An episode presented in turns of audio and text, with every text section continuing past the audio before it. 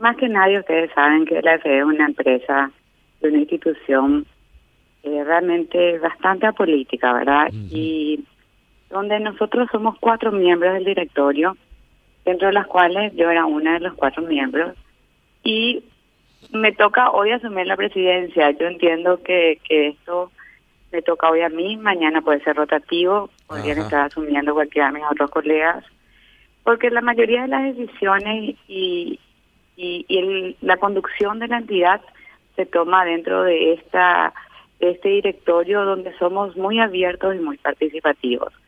Eh, yo yo realmente me hacen la propuesta y, y sola y la, la acompaño teniendo el apoyo de José Maciel, porque José Maciel queda dentro del directorio eh, el miércoles, el miércoles. Y el jueves temprano ya fueron los hechos. Entonces, pero nosotros lo tomamos como algo eh, natural, como algo que es parte de, de, una rotación interna, ¿verdad? Y que, y sobre todo, seguimos con lo que es la estrategia y la visión que tiene esta institución. Ahora, ¿hay algún, ¿hay algún plazo para la rotación? No, no existe un plazo realmente, porque José estuvo eh, ocho años en esto, eh, ocho años presidiendo. Entonces, pero, hubieron otros presidentes y otros directores que en un momento fueron presidentes, en otro momento directores. Entonces, es algo que, que se da y realmente en este momento, eh, bueno, decidieron eh, realizar este cambio. Yo creo que están queriendo poner a muchas mujeres. y bueno, y vamos, y, no, y es necesario, es necesario que ocupen, si hay muchas mujeres muy capaces en Paraguay de ocupar importantes cargos. Y, encima tiene una visión social mucho más eh, intensa eh, que los varones. los varones son aparentemente más pragmáticos, aparentemente. Eh, pero la mujer tiene una visión mucho más social eh, de, cuando está en, en, funciones ejecutivas. Ahora, tener, justo entrar en una época desafiante eh, donde se requiere de los programas de la AFD para ir saliendo de esta situación desafiante que tenemos por el COVID. Así mismo, Carlos. Yo estoy en la Agencia Financiera de Desarrollo hace un año. Como sabes, estuve antes 21 años en el sector privado. Entonces, mi mayor desafío fue ir al sector público, por elección. Y por convicción y por creencia que realmente desde ahí uno puede generar un impacto mucho mayor al país. Entonces fue una decisión muy personal y muy convencida de esto. Entonces yo creo que ese fue, fue, fue el primer desafío. El segundo desafío fue pasar todos estos meses eh, y con la pandemia, porque yo creo que ahí eh, nuestra institución tuvo ya un rol relevante. eh, nosotros generamos y propiciamos el otorgamiento de más de 280 millones de dólares en créditos, que eso, es lo que estoy hablando de la sede sin administración de FOGAPI, que abarcó casi a 32 mil prestatarios. ¿Por qué fue relevante? No solamente por la cantidad de créditos, sino en un momento dado decir, acá tienen el, el dinero, acá tienen la liquidez, aquí tienen el plazo, para que el sector privado se anime a, eso, ese otorgamiento que era necesario. Y, y bueno, luego el segundo desafío fue FOGAPI. Eh, ustedes saben que FOGAPI, yo creo que, que, que el presidente anterior Maciel explicó varias veces y, y muy bien que era lo teníamos, pero era era un programa y era una institución que había otorgado 40 créditos. Nosotros como la agencia financiera somos los administradores de esta entidad jurídica independiente. Y bueno, hoy pudimos otorgar 17.500, pudimos propiciar el otorgamiento de 17.500 créditos, casi 400 millones de dólares. Pero estos son los desafíos y van a van a seguir los desafíos. Yo, yo en eso en eso creo que, que no hay que temer, sino que hay que trabajar y apoyar. Y sí, eh, en realidad son situaciones excepcionales eh, que vive el planeta y requiere también de soluciones excepcionales.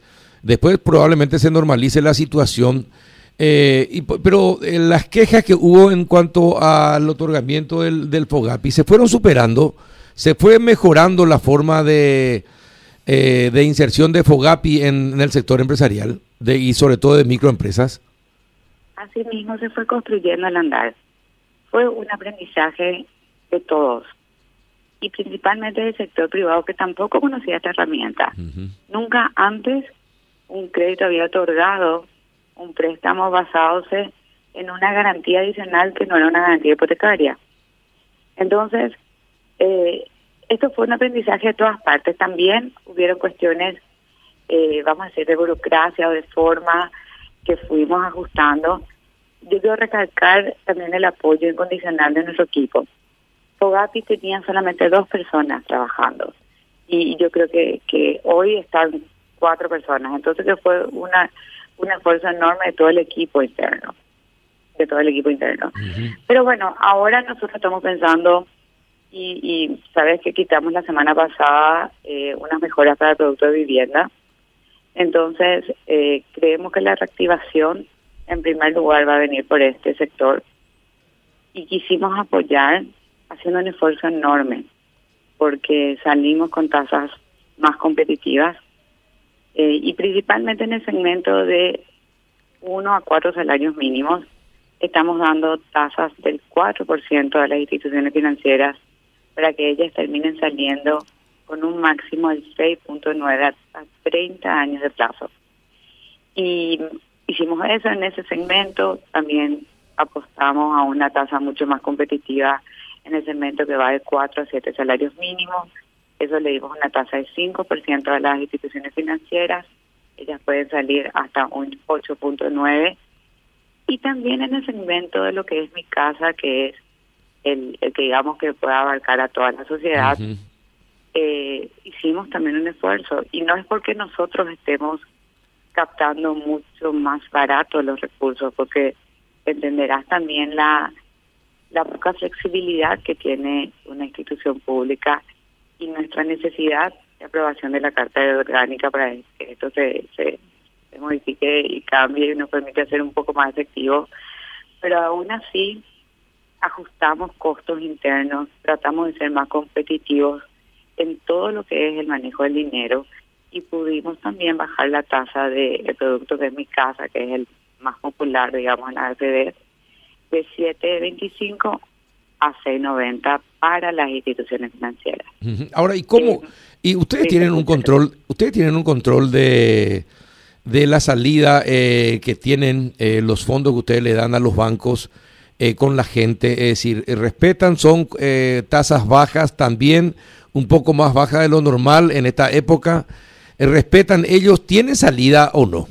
Porque teniendo en cuenta que la gente no está trabajando, que muchos cerraron sus empresas, tienen dificultades económicas, probablemente se atrasaron en algunas cuotas y los bancos tienen muy en cuenta eso para calificar a los clientes. ¿cómo, cómo, ¿Cómo se da toda la salida? ¿Cómo llega finalmente a la gente? Y nosotros en todos los productos que subsidiamos la tasa ponemos un tope. En esto que yo te estoy indicando de vivienda, quedamos al 4%, nosotros exigimos que el máximo que ellos cobren sea 6.9. Eh, los productos que dan y los créditos que dan con fondos ACD eh, sí tienen que reportarnos y nos reportan las operaciones. Ahora bien, nosotros no tenemos injerencia en el análisis crediticio, crediticio ni en la política de cada Claro, claro, claro. Pero estamos, y cada vez que hemos bajado las tasas, por ejemplo, de producto Mi Casa, que no tiene un tope, las instituciones nos han acompañado. instituciones, y hoy más que nada estamos a que nos sigan acompañando, porque eso sí es importante. Esto, esto, de esta situación vamos a salir como país y todos los sectores apoyamos en la misma medida. Definitivamente. A ver, Juanito, ¿le quería hacer una consulta a María Fernanda? Buen día, Juanito. Sí, éxitos, antes que nada. Muchas gracias. Lo que pasa es que Juanito estaba de su casa, entonces hay un delay eh, sí, ahí me escuchan. Ahora sí, ahora sí, adelante. bueno, la, velocidad de internet. Eh, me imagino que este año fue, un, eh, por lo particular, este, la mayor parte de las este, demandas tuvo que ver con el tema de los negocios, la gente que quiere recapitalizar su, su empresa y todo eso. Pero ustedes tienen un rubro especial para el sector educativo también. ¿Cómo está eso y en qué consiste exactamente lo de la AFD para la educación, doctora? Mira, eh, es muy acertada tu, pregunta. Primero que nada, que este año, así como yo les comentaba, tuvimos más aprobaciones y más desembolsos que en el 2019. Es decir, como entidad crecimos, crecimos, y en cuanto a cartera también, ¿verdad? Pero casi el 50% de todos esos préstamos fueron para los productos que nosotros los denominamos COVID, que eran para ayudar a todo lo que era reactivación de capital operativo Nunca antes la FD había dado capital operativo a siete años de plazo, pero la situación ameritaba. Y también reconversión de deuda. Como bien indicas, existe un producto de educación que en los últimos meses tuvimos la grata sorpresa de recibir solicitudes, pero en menor medida. Eso permite que uno pueda hacer un posgrado en el exterior y eh, permite que, que un plazo hasta 12 años y en ese caso eh, también un periodo de gracia bastante importante. Eh, nosotros estamos incentivando eso y saben que no solamente trabajamos con los bancos, sino también con las cooperativas. Y estamos teniendo mucha llegada a las cooperativas con ese producto. Eh, ahora nos encantaría poder incentivar aún más. Se supone que el año que viene tendría que darse eso. En alguna medida esa es la esperanza que tenemos. Este es un año muy particular. La gente no, no, no, no, no viaja por razones obvias, pero tal vez el año que viene eso regrese en la medida que ustedes están esperando. Así mismo, y sobre todo, eh, nosotros estamos apuntando, ese es uno de nuestros productos y, y lo, lo incentivamos, pero hay que reconocer que ahora nuestro, nuestro énfasis está mucho en lo que es vivienda, construcción, porque estos son, y, y, en eso es que esperamos duplicar y, y hemos asignado el doble de recursos para todo lo que es vivienda. Normalmente la SD en promedio financia unas 1.800 a 2.000 viviendas por año.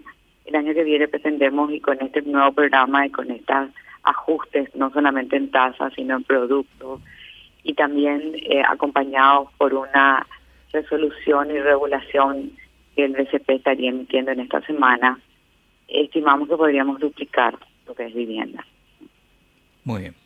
Bueno, mira, eh, te deseamos todo el éxito del mundo, María Fernanda. Eh, ojalá que Paraguay ha tenido eh, básicamente un buen comportamiento en la asistencia social en esta época de pandemia, mejor que otros países. Y ojalá que con una mujer al frente de la FD eso siga y todo aquello que debe llegar en tiempo y forma realmente llegue en tiempo y forma. Y si tiene que apretarle a los bancos para que sean un poco más humanos, Trata de hacerlo ya que vos pasaste por un banco y sabés también. Eh, y la última pregunta, ¿cuál es la diferencia que encontrás en el sector público y el sector privado? Mira qué linda pregunta. Eh, realmente encontré mucho profesionalismo, gente muy capaz en el sector público y muy comprometida dentro de las redes. Y eso me llena orgullo como paraguaya. Ahora eh, es difícil, y yo creo que ustedes saben mejor que yo, estar en la cancha. Es decir, yo le animo a la gente a estar en la cancha, porque entonces eh, jugando el partido uno puede hacer el cambio. Exacto. Pero a veces es mucho más fácil estar mirando de afuera y, yo creo que eso es lo que lo que lo que yo también lo realizaba estando dentro del sector privado. Es difícil estar en el sector público, a veces no es muy gratificante, pero termina eh, termina recompensando cuando realmente las intenciones y el impacto que uno genera es el, adecuado. esa, esa recompensa es importante. Sí, definitivamente. Bueno, éxito en la tarea y fuerza. muchas gracias, María Fernanda. Y muchas gracias. Eh, y cuando